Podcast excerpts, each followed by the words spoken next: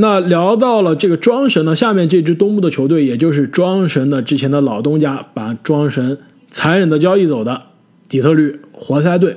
活塞是在第一场的比赛中呢，以一百零一比一百一十一是输给了西部的明尼苏达森林狼。现在我们录音的同时呢，正在跟骑士打这个庄神的复仇之战，两边的比分啊，现在还是非常的焦灼。两位对于看完了第一场半之后的这支底特律活塞啊有什么第一印象？我们之前在这个赛季之前盘点的节目中啊，觉得这支活塞。非常的迷，休赛期的这个操作没有任何的方向，球队呢也找不到他今年的目标到底是什么。看完了一场半之后，两位有没有解开心里的这些问题？完全没有，反而更迷茫了。整支活塞队看下来，你们知道我觉得谁打的最好吗？我感觉敦布亚打的最好。敦布亚是整个活塞队最有活力的人。其实这这也怪不得当时他们放走伍德啊，有另外一个身体条件非常好的内线。郑姐，你是故意嘲讽这支底特律活塞吗？选择了一个第一场比赛拿了六分，第二场比赛拿了零分，就现在受伤离场的人。其实我并不是觉得敦布亚打的是这支球队最好的，但是其他人真的是表现乏善可陈。比如我们期待很高的海耶斯啊。现在基本上犯了所有新秀控球后卫的这样一个通病，那就是失误非常的多，投篮效率非常的糟糕，而且在场上的决策啊，很明显是不够有经验。没错，正经，我要给你道个歉，把你坑了。海 耶斯好像真的不太行啊。我觉得还是要。我们有一些给他们一些时间啊，给他一些信心啊。任何一个新秀的控球后卫都是需要时间来适应 NBA 的这样一个节奏的。真的是让我觉得有一些失望的人啊。虽然第二场看来数据是有所回升啊，但我依然是没有办法理解为什么活塞要给格兰特签下三年六千万的大合同。那其实我一直都是非常喜欢格兰特这名球员的。那他这个休赛期签到三年六千万，每年两千万的合同，是不是溢价了？我觉得肯定是没有的。他是有这个能力拿这个合同的。格兰特第一场比赛打得不好，包括他的季前赛也一直没有找到状态。我觉得啊，很大程度上是因为球队对于他的使用方面啊，没有找到他的这个使用说明书的。那第二场比赛已经打到了加时赛，格兰特这场比赛呢，已经得了二十五分，十二投八中。并且拿下了十一个篮板以及三个盖帽，是非常全面的一个表现。但是我依然觉得格兰特两千万一年，如果放在一个争冠的球队，值不值？肯定值。我就要表示怀疑了。这就好比，比如说你花一万人民币买一台单反，如果你是一个专业的摄影的这个摄影师或者摄影的爱好者，你这一万块钱买的值。如果你买这台单反回来就是拍你每天做的菜，就是自己拍的菜，然后你就发到这个。朋友圈上，那这一万块其实买的就有点不值了。你完全可以以更少的价格买一个这个微单，或者甚至你手机拍一拍，修一修图，也差不多达到这个效果了。因此，我觉得活塞并不是说给格兰特付的钱太多了，而是这支球队真的是用不到格兰特的技能点。虽然现在第二场看来二十加十的数据啊非常的好看，但是我相信这基本上也就是格兰特能打出来的这个赛季最好看的数据之一了。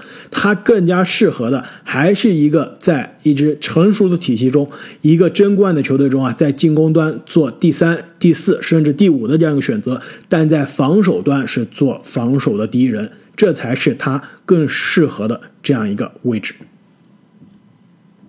那么聊完了活塞，接下来这支东部的球队啊，也是创造了首秀的不大不小的一个冷门，那就是第一场战胜迈阿密热火的奥兰多魔术队。其实这场比赛啊，大家都没有想到，之前在。去年的气泡中，其实也是今年的气泡。虽然感觉过去了一年啊，这一路杀到总决赛的东部冠军迈阿密热火啊，居然是输给了感觉实力比自己低了不少的这支魔术队。所以，两位对于这支魔术有什么样的第一印象？那我的第一印象啊，其实也是一个惊喜，而且是之前我在节目里也说过的。我对于他们这个今年的选择新秀科尔安东尼啊，真的是越来越喜欢了。而且我对他的喜欢程度啊，可能很快就要超越我对于奥克罗的喜爱程度了。这阿木，你变心变得真的很快，你是不是再过几天又要换成魔术的另外一个新秀奥基基了呢？奥基基，我还是留给你吧。但不得不说啊，这支魔术两场看下来啊，这安东尼真的是发挥的非常的出色。之前在选秀大会的那期节目中，我是吹了安东尼，吹了很多啊。我觉得当时我也说我看了他之前的网红的小时候的视频，但是阿木你当时是非常质疑的，你说他身材又矮小。打球效率非常低，更关键是有伤病的隐患。那到底是什么改变了你对他的看法，让他升级成了你的今年的新晋的宝藏男孩的第一名呢？那其实之前的节目我也已经说了，具体是什么原因呢？请大家回去听一下我们做的这个十五天三十支球队对于魔术队的分析。确实，前两场比赛看下来，安东尼比前状元富尔茨要打得更好啊。其实。正经，我这一点并不是特别的认同啊。我觉得富尔茨，我们之前说骑士的加兰德今年是让人眼前一亮，改变了大家之前对他的看法。其实我觉得富尔今年也是有机会不声不响的打出一个反弹的赛季，改变之前大家觉得他是一个，哎，投篮不是特别的准，效率不是特别的高，在场上也没有什么精气神的这样一个水货状元的形象。其实，既然球队是可以在今年的赛季开始之前就提前三年五千万提前续约了他，也是表示了对他有足够的信心，也是把球队的未来啊交给了他。其实我觉得这支魔术啊是完全有可能同时开发、同时培养，甚至是同时首发福尔茨再加科尔安东尼这两个年轻控球后卫的双控卫后场。你们俩觉得这一个组合，这一个首发阵容，今年我们有没有希望看得到？没错啊，其实之前的节目我也说了，在他们的季前赛里面啊，这两名球员是同时在场上打过的，而且效果是相当不错。我觉得这两名球员很有可能在未来会同时出现在。场上，那富尔茨的强项呢，就是他的防守。由于他的这个身高臂展以及他的爆发力啊，这个防守上面是相当不错的。那安东尼呢，其实就是他的投射以及他的这个传导是非常强的。所以这两名球员在场上是可以互补的。提到魔术啊，就不得不提他们的顶梁柱武切维奇。之前我们在十大中锋的节目里面也说过。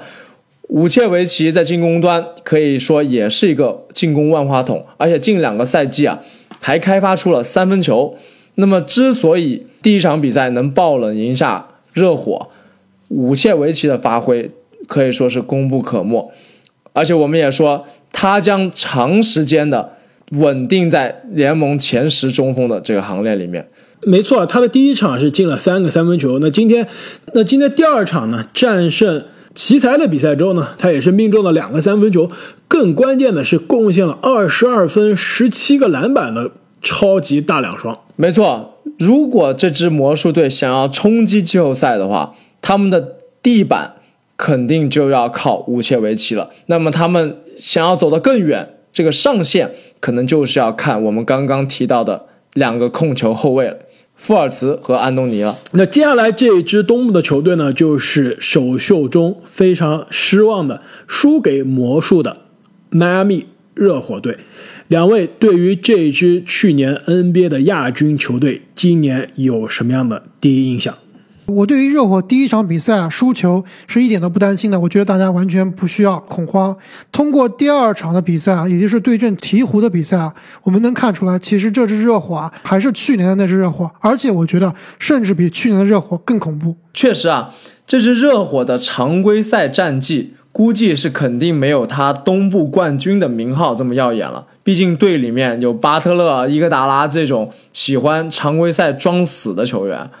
但是看了热火的两场比赛，包括第一场输掉的比赛里面，我都看到了这支热火队从总决赛回来之后，每个球员身上洋溢的那种自信，打球更加自信、更加坚决了，心里面有一种我们是东部冠军的感觉。到第二场面对进攻非常爆炸的年轻的鹈鹕，也是通过自己的压迫防守，把比赛的节奏掌握在了自己这边。最后虽然是让这个。胖虎拿到了三十多分，非常爆炸。但是比赛的最后阶段啊，胜利的天平其实也是被牢牢的掌握在热火的手里。其实热火的这个体系啊，现在看来还真的是挺可怕的。队内呢有邓肯、罗宾逊、西罗这两个非常有威胁的射手，再加上德拉季奇这样一个欧洲的老油条，立刻上场就可以给球队带来集战力，并且是一个非常好的进攻组织者。另外有阿德巴约这一个新型的内线，既可以防守像字母哥这样的球员，又可以在进攻端。作为球队的这样一个进攻中轴，这个组织者的角色，因此我们看到，其实第二场比赛虽然吉米巴特勒是可以说是带着伤打的，脚踝一直是不适，而且打了一半就下场了，就回更衣室了，但球队的状态依然不受影响，该进的球照样进，该防下来的回合照样防得下来啊，最后也是轻松的解决了这个战斗。我同意两位的观点啊，其实这支热火，我们常规赛用不着给他太多的压力，也不用给他太高的期待。这支热火真正发光发热的机会啊，还是要到季后赛的时刻。另外，我想说的一点就是，热火队今年选的这名中锋阿丘瓦，他的加盟啊，是让我觉得这支热火甚至比去年热火更厉害的一个原因之一。特别是啊，在这个两场比赛看来，他的内线防守啊是非常的强硬。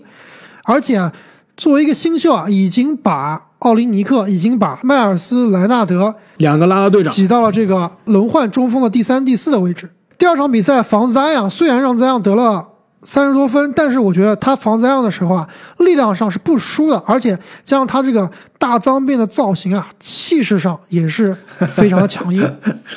逐渐开始关注发型的阿木。你成功的成为了洗剪吹的一流啊，怪不得喜欢科尔安东尼。这两名球员的脏辫其实还是挺有个性的，但是这个另外一名球员司马刚司马特的新造型、新发型啊，我是真的不敢恭维。不知道你们有没有看他新的造型啊？就是他这个脏辫编的是四个角上都是一个辫子，一共四个辫子成一个正方形。今年有很多球员感觉休赛期没事干啊，就专门捣鼓自己的头发，包括那个奥卡福的那个发型，看着我也是非常别扭，像一个蝴蝶的翅膀一样。你们说这个斯马特的发型是不是导致他今年这两场比赛啊投篮手感非常糟糕的原因啊？其实既然聊到斯马特呢，我们也不得不聊一下这一支凯尔特人队。那第一场呢，面对去年的东部常规赛冠军密尔沃基雄鹿。在塔图姆的超级打板三分绝杀下呢，是战胜了这只雄鹿，险胜。那第二场比赛呢，面对实力更加强劲的布鲁克林篮网，可以说是招架了三节。但是呢，在第三节后半段一直到第四节啊，开始全面崩盘，被对面更有经验、更有巨星相的。布鲁克林篮网可以说是彻彻底底的上了一课。其实两场看下来啊，我对于这一支波士顿凯尔特人啊，其实还是有一些信心的。之前我们在赛季展望的节目中呢，担心他的现在的阵容啊，替补真的是非常的差。那其实两场看下来，的确他的替补是非常的拉胯，基本上主力和替补之间的差距啊，有可能是全联盟最大的。但是呢，不得不说塔图姆他今年的这个进步。让我看到的是比我印象中更高的进步。在凯尔特人那期节目中啊，我说非常期待塔图姆可以成为一个黑马的 MVP 人选，不是说他真的能拿 MVP，但是至少他能从现在不被大家看作是 MVP 的这个讨论的范畴啊，成为一个月、两个月之后大家讨论到 MVP 的时候啊，需要提到的这样的名字。两场看下来，虽然凯尔特人第二场是输给了东部，今天很可能在季后赛要遇到的这支篮网，但是塔图姆的这个巨星相，塔图姆的这一个冉冉升起的 MVP 相，你们是不是和我一样都看到了？这点我倒是有不同的意见啊。我感觉塔图姆他可能是听了我们的节目啊，我们说他之前有个短板就是不擅长造犯规，那他这两场比赛确实有看到。他非常想冲进去搏犯规，但是很无奈啊，他这个造犯规的技术好像没什么进步。两场比赛零罚篮，而且我们之前一直说他打球越来越飘啊，喜欢在外面干拔三分的这个习惯，我感觉是越发的严重了。包括最后那个绝杀，虽然说是投进了，但是绝对是瞎蒙的。他自己接受采访的时候也说啊。自己不是冲着打板去的，但是确实是投进了。所以开花说对塔图姆的进步感到满意啊，其实我这里是打了一个大大的问号的。没错，其实我觉得塔图姆这两场比赛来看啊，并没有看出明显的进步，反倒是他的这个队友杰伦布朗，在我看来是比之前打得更凶猛了。由于肯巴沃克的这个受伤啊，导致杰伦布朗在这支球队的前两场比赛里面球权很多，进攻啊非常的果断，也是经常能冲击到篮下。没错，两场比赛都得了很高的分，但是这也是一个问题，就是从两场比赛看下来啊，没有沃克的凯尔特人啊。他打强队确实还是比较吃力的，特别是在塔图姆和杰伦两个球员不同时在场上的时候啊，就是两个人单独带队的时候，他的进攻是很容易被针对的。没错，杰伦布朗和塔图姆这两个探花，我感觉从球风上来说还是偏终结者这样的角色，所以说他们今年新的这个引援杰夫蒂格啊。其实虽然说没有打出非常爆炸的数据，但是在一定程度上是比较好的替代了肯巴沃克的缺席啊，可以说是一个打折版的穷人版的肯巴沃克，可以说是可圈可点他的表现。还有这个 T.T 啊，汤普森，虽然说数据也不是非常爆炸，但是也是一定程度上弥补了凯尔特人内线的短板，包括最后这个。和雄鹿队打到最后的那个球啊，就是 T T 在顶字母，虽然说最后是犯规了，被字母罚球，但是如果没有 T T 的话，就很难和字母在篮下进行身体对抗。其实说到这里啊，不得不说这一支波士顿凯尔特人的阵容肯定不是这个赛季的完成品。这个赛季到季后赛之前，到这个赛季的交易截止日之前啊，我们肯定是会看到。安吉给这支凯尔特人带来新的集战力。那再让我们看一下首秀被凯尔特人绝杀的这支密尔沃基雄鹿队。可以说啊，这支密尔沃基雄鹿队虽然是最近顶薪提前续约了字母哥，也是让很多密尔沃基的球迷啊是松了一口气。但是球队最近又是因为。交易把自己的选秀权送走啊，又是因为之前的博格丹的乌龙门事件被联盟又罚了一个二轮。其实球队现在基本上是进入了一个 all in 的节奏，就是今年不夺冠，未来基本上前途非常的渺茫了。因此，两场比赛看来，一场是惜败被绝杀，另一场呢是大比分战胜了勇士。你们对于这支雄鹿有什么样的第一印象？第一场比赛的时候。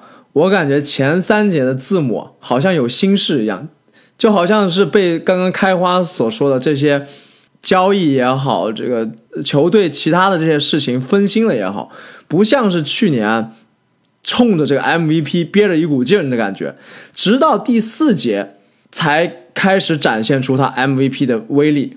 但是很遗憾啊，最后这个很戏剧性的罚球有绝平的机会，但是没有罚进。而且这场比赛，我也觉得是这几天打的应该是最焦灼、最精彩的比赛了。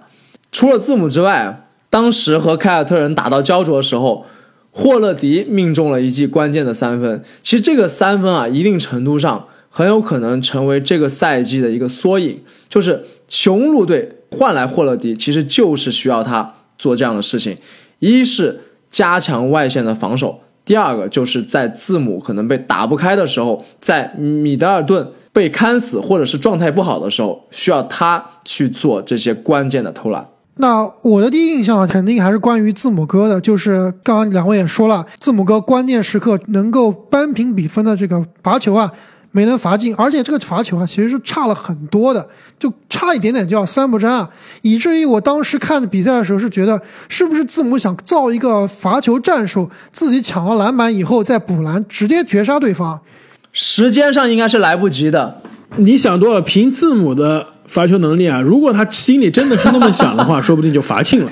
包括看他的第二场比赛，你会发现他很多时候罚球，基本上都是这种快三不沾啊。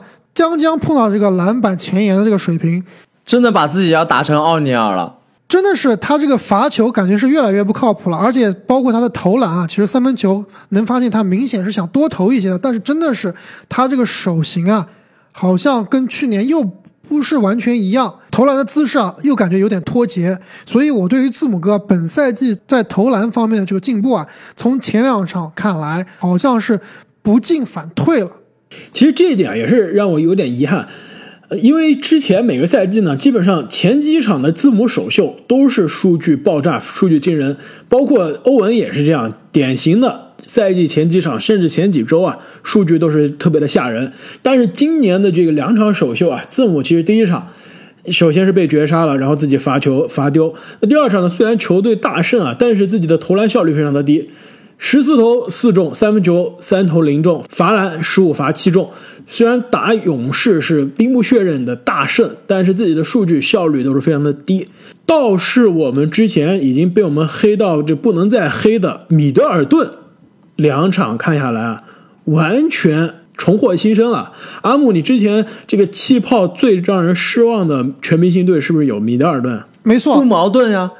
我们一直黑的是米德尔顿的季后赛，常规赛的米德尔顿可是最佳阵容的水平。没错，这两场看下来啊，米德尔顿，如果任何一个球迷是今天第一次看雄鹿的比赛，完全不知道这个球队到底谁是老大，看场上的这个气势啊，你还真以为米德尔顿是这个球队的当家老大。第一场比赛二十七分，十四个篮板，八个助攻。第二场比赛打勇士啊，虽然只打了不到二十六分钟，三十一分。并且呢，三分球八投六中。那么，既然聊到季后赛非常失望的米德尔顿呢，那下面这支球队啊，非常的希望可以在季后赛让大家失望啊，那就是纽约尼克斯队，依然看不到未来五年甚至十年进入季后赛的这个希望啊。两位看完了两场的尼克斯的比赛之后，有什么样的第一印象？有没有改变心里的这样一个绝望的感觉？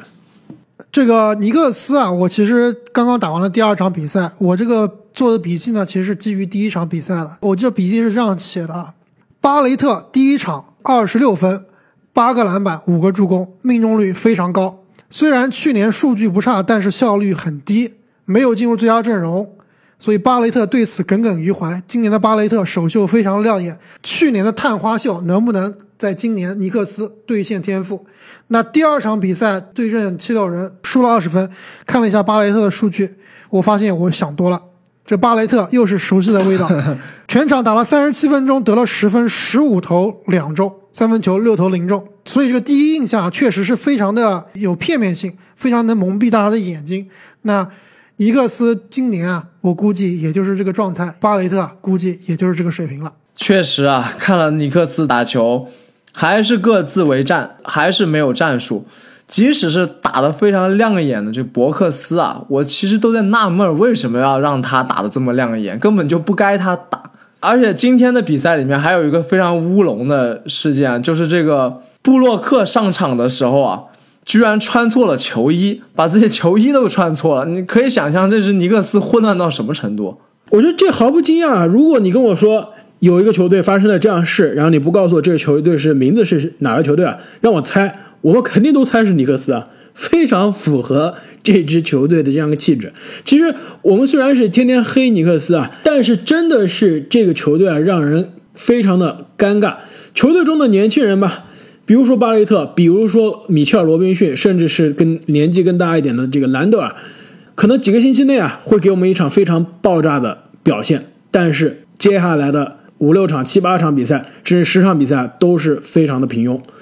因此啊，我对于这几个年轻人啊，其实真的并不是抱特别大的希望。之前虽然我们特别看好米切尔·罗宾逊啊，但是现在看来，米切尔·罗宾逊有可能要成为另外一个另外一个特纳，是不是？要成为另外一个卡特了？就我们之前说的公牛的这个呃小卡特，就是一直觉得他是被教练埋没、被体系埋没，因为伤病上不了场，打不了足够的时间去贡献爆炸的数据啊。但是现在看来。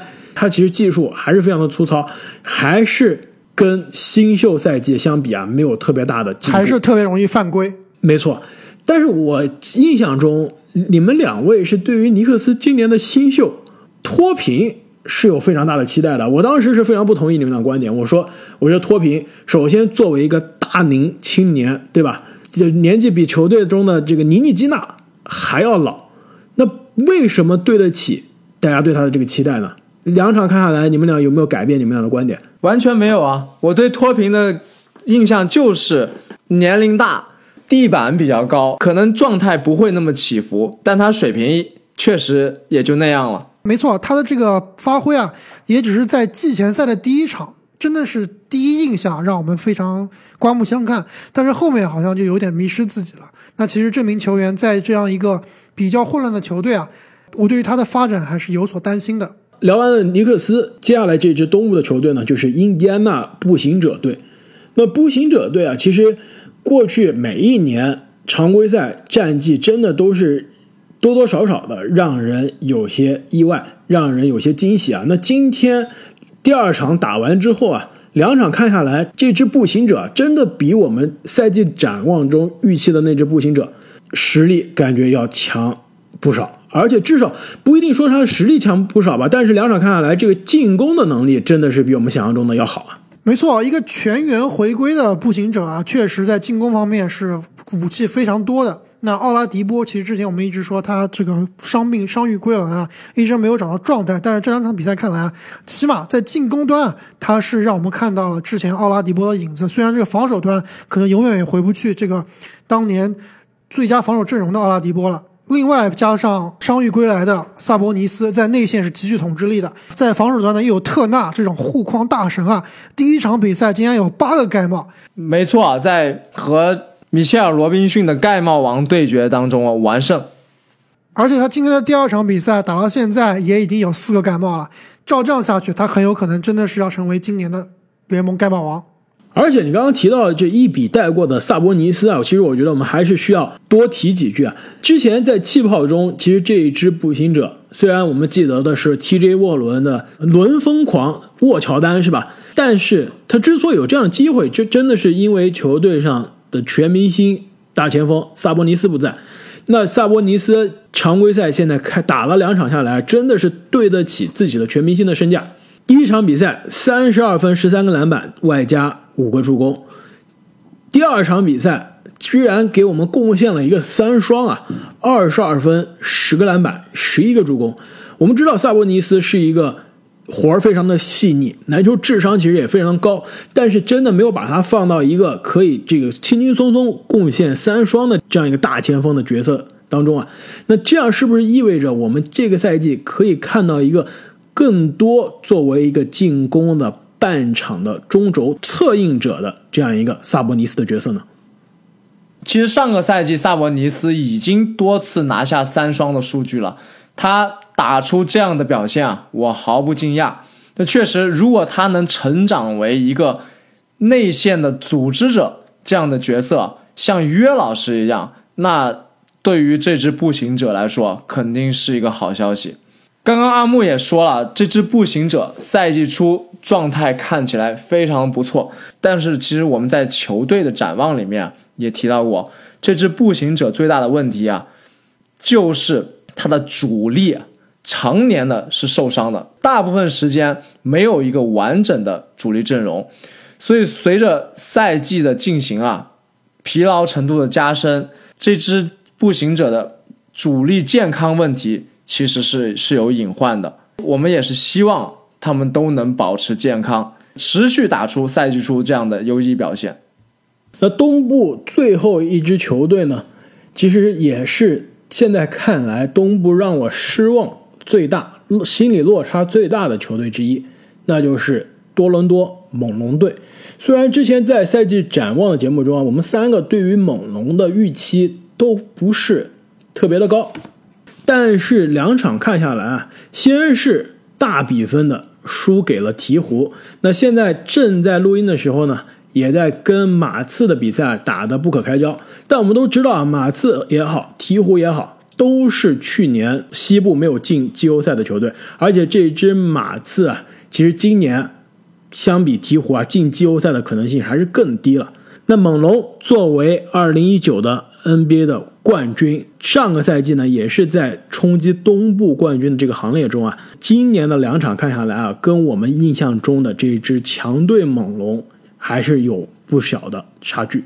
确实，如开花所说，这支猛龙的赛季初表现啊，没办法令人满意。整个队看起来只有洛瑞宝刀不老，还是要靠这名老将啊，在进攻端、防守端一肩挑，把自己的身体甩出去造进攻犯规，也是进攻端的最大威胁。被我们寄予厚望的曾经的励志少年西卡表现延续了气泡赛的拉胯，而且给我最大的感觉就是这整支球队在如今这个进攻为主导的联盟里面啊，整支球队给我的感觉都很蓝领化，就大家防守可能都还不错，但是。打不出什么特别亮眼的配合，打不出什么很华丽的进攻啊！这个对于当下的联盟来说，可能是一个逆潮流的行为。是的，西卡，我们之前说他在气泡中啊状态非常糟糕，也是非常希望他今年可以状态有所复苏。但是两场看下来，并没有比气泡好太多。倒是这个他的队友范乔丹在气泡中打的是非常的。这风生水起，这两场看下来，投篮的手感、进攻的效率都没有气泡中的好了。更重要，让我是最伤心也是最失望的，那就是我们非常期待今年是可以爆发的这个欧记安努诺比啊。之前球队的纳斯教练啊说，希望可以给安努诺比更多的进攻的机会，承担更多进攻的责任。两场看下来，安努诺比这个进攻的参与度啊，还没有季后赛参与的好，三分球也投不进了。这一点啊，真的是让人非常的失望。那其实对于猛龙来说，我们现在下结论还是有点为时过早。其实我对这支球队啊，还是有所期待的。就跟热火一样，其实这支球队你不能依靠一两场比赛啊就把它盖棺定论。特别是范乔丹啊，特别是西亚卡姆，包括安德诺比，我觉得这三名球员啊，依然是这支球队的核心，也是这支球队啊。在未来常规赛以及季后赛里面啊，值得依赖的球员，我觉得现在来看他们的第一印象是很有可能被蒙蔽的。但是呢，这个他们的这个替补中锋布谢尔感觉是打得越来越好了。那第二场比赛现在正在打，第三节已经得到了十二分、七个篮板以及四个盖帽。在这个缺少伊巴卡、缺少了加索尔的这个护框的内线啊，其实布谢尔的成长啊，布谢尔的对于这支球队的帮助啊，也是不可或缺的。那么聊完了东部。所有十五支球队两场看下来，给我们的第一印象，其实这些第一印象，首先它的这个样本量是非常的小，同时呢，其实也是非常的主观。我们也是希望通过这个节目呢，可以跟大家分享一下我们对于新赛季各个球队的一些看球的最直接、最第一手的感受。那。其实东部这些球队看下来啊，第一印象其实话题性也好，跟我们之前的预期的差异也好啊，并不是非常的大。但是西部的球队就不一样了，话题非常的多，变数非常的多，甚至有球队啊，到现在我们录音的时候还没有登场。那我们也会在下期节目中给大家带来西部所有十五支球队的新赛季第一印象。